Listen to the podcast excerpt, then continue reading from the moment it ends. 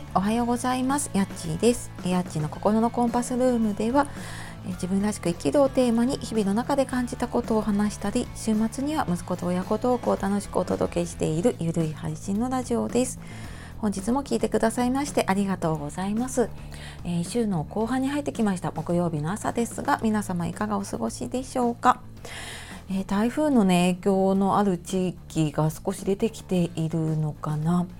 ね、あとまあちょっと急に寒くなったりとかしているのでねうちもなんか昨日の夜さすがにちょっと夏の布団じゃ寒いなと思ってちょっとあの厚めの布団を出してきてでもそれでもねなんかちょうど良かったぐらいに寒かったのでね今日は本当暖かくしてね過ごしていきましょう。はいで、えー、今日はですね、えー、仕事と子育てで忙しくてもにっこり笑顔のままになれるっていうお話をしていこうかと思いますので最後までお付き合いください。はい、えー、この仕事子育てで忙しくてもにっこり笑顔のままになれるで、まあ、ちょっとここのところねそのライフバランスとかライフワークバランスとかいろいろ話をしているんですけれども、えー、私もワーキングマザー歴が9年ぐらいあってで、まあ、今はちょっとフリーで仕事をしているんですけれどもまあやっぱりあの大変なことはすごく多くってなんかその辺をブログ今年に入ってから書き始めた時に何本かそれを記事にしていてでちょっとここのところん、なんかやっぱこういう話をしたいなと思ってブログの記事をもとにね話をしたりしています。であの参考の記事は後で貼っておくのであのテキストで見た方が分かりやすいっていう方ねそちらをお読みいただけると嬉しいです。はい、であの本当ね仕事子育てで忙しいとすごい余裕がなくなっちゃうし私もなんかもうね何回ももうこれ限界だなとかもうなんかこの生活に絶望したりとかしてでもなんかそれを何回か乗り越えていくためにあこうやっていけばいいんだなっていうのをその度にねあの思ったりしていました。でまあ後から思うとねあなんかあの時こうすればよかったなと思うんだけどその時ってなかなかそう思えなかったりとかしていて。でなんでこんななんか仕事とね子育てとか、まあ、家事とかねそういうのの両立って大変なんだろうなってすごく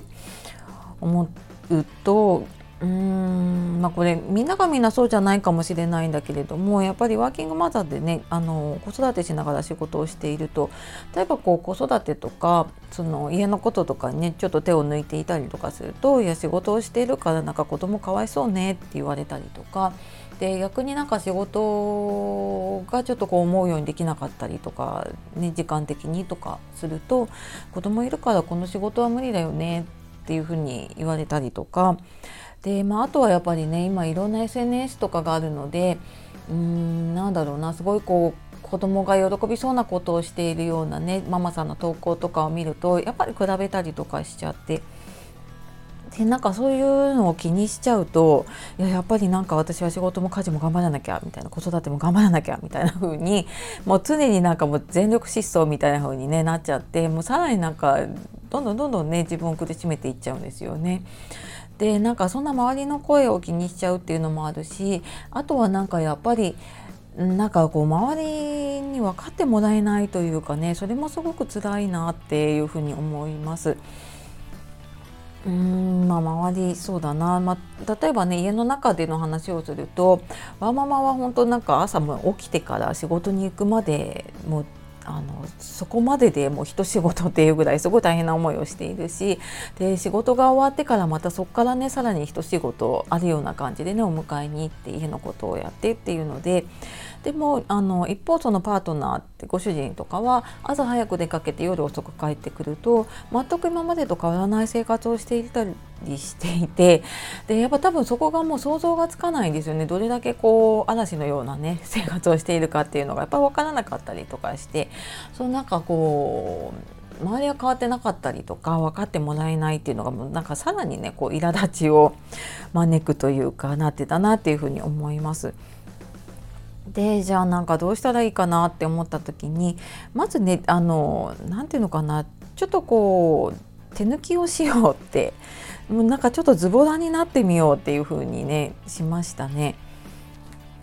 なんかこう上手に手抜きをするっていうのかなでも全部自分がやらなきゃとか全部完璧にやらなきゃっていうふうに思わないでもう家事で手を抜けるところは逆にもう抜いちゃおうって思いました。うん、あのやっぱり、ね、ママがイライラしていたりとかねするともう家の中が凍りつくような雰囲気になるなって自分でも感じることがあって。でまあそれだったら多少手を抜いて家の中汚かろうがもうご飯の栄養がどうなろうが、まあ、毎日続くわけじゃなければねうん、それでもなんかこう家の中で楽しく過ごせてればなんかその方が一時いいんじゃないかなっていうふうに思って私はなんかもうご飯作るの大変な時はもうお弁当とかお素材とかをね買ってくる日とかも作っていましたでやっぱ週末になってくるとねあの自分もそうだし子供ももうなんか疲れてきてるんですよねその保育園の生活とかで。でもなんかお互いの疲れがもう無駄にぶつかり合って無駄にイライラしてっていうのがあってもうそこにこうエネルギーを使うのもね疲れてきちゃうのであのもうなんか週末をこうお弁当とかテイクアウトの日って決めちゃってで、まあ、本当子供がち小さいうちかな？はもうそれでやってましたね。そうするとなんかご飯何しようって考えなくてもいいしなんかお互いに好きなものをね買って食べるっていう日があってもいいかなって思って。でなんか案外子供ってそういうのね喜んだりとかするのでうんなんかなんだろうな。その分一緒になんかこう子供と話をしながらご飯を食べたりとかそんな風に時間を使うっていうのも一つなのかなっていう風にね思ったりして、まあ、そんなちょっと手抜きをしていました。っていうのとあとはなんかやっぱりその分かってくれる人をね味方を作るっていうのも大事かなっていうふうに思います。で、まあ、身近なね例えばこう旦那さん旦那さんご主人とかねあのパートナーの方とかがこうそれを分かってくれてねなんか大変だよねとかって言ってくれたりとかするっていうのであればね多分それもいいと思うし、まあ、なかなかねあのうちもそうだけれども、まあ、なかなかそういうご理解のあるお家って少ないのかもしれないので、まあ、そういう時は同じこうワーママ仲間というかね同じこう環境で頑張っている仲間今だとうんまあリアルな友達とも SNS でもつながれるし、うん、あとはもうえ、ー、と SNS 上でねつながっている仲間とか知り合いっていうのも結構いたりとかすると思うのでまあなんかそんな中で「ああ大変だよね」とか「そんなことあるよね」っていうそういう話をねするだけでもだいぶ違うし。うん、なんか落ち込むことが少なくなるかなって、まあ、あとストレス発散というかねそういうふうにもなるかなっていうふうに思います。でやっぱりそれでもね大変な時にはもう物に頼る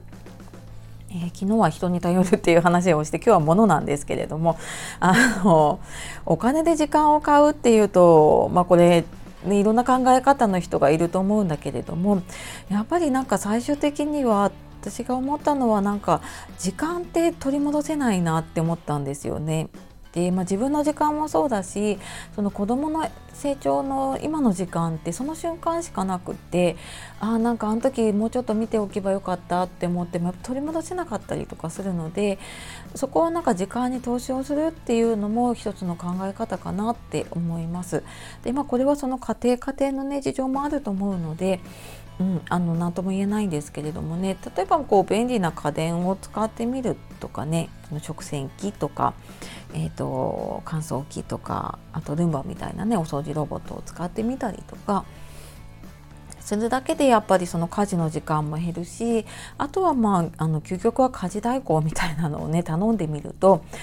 うんなんか今だと1時間1500円ぐらいから頼めるところもあって。で、まあ、これ毎日じゃなくてね毎週じゃなくても月に1回ぐらいとかでもお願いするだけでもねなんかちょっと自分のご褒美タイムになったりとかしますね。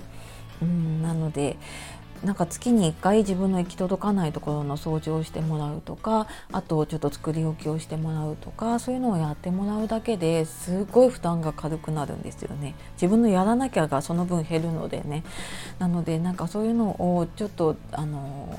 まあ、お金を使うっていうよりも時間に投資するっていうのかな。なんかそういうふうにしてみるとまた少し自分のまたねあのあ今日今日今日じゃないな明日から頑張ろうって思えたりとかねするのかなっていうふうに思います。はいまあそんなわけでね本当になんか大変な時期ね続くともうなんかなんなんどうしたらいいか分かんないし誰も分かってくれないしみたいなね結構もう絶望しちゃうこともあると思うんだけれども、まあ、ちょっと考え方を変えたりとかねあの人と話してみたりとかするとちょっとでも楽に過ごせるんじゃないかなっていうふうに思います。はいというわけで、えー、今日は仕事子育てで忙しくてもニッコで笑顔のままになれるという話をしてきました。はい、では、えー、今日もですね最後まで聞いてくださいましてありがとうございました。えでは素敵な一日をお過ごしください。夜お聞きの方は今日も一日お疲れ様でした。えー、また次の配信でお会いできるのを楽しみにしております。あとあの番組詳細の方とかにあの Twitter とかあと YouTube ブログとかのリンクも貼ってありますので、えー、よかったらそちらの方もねあの遊びに来てもらえると嬉しいです。はい、では今日もやっちがお届けしました。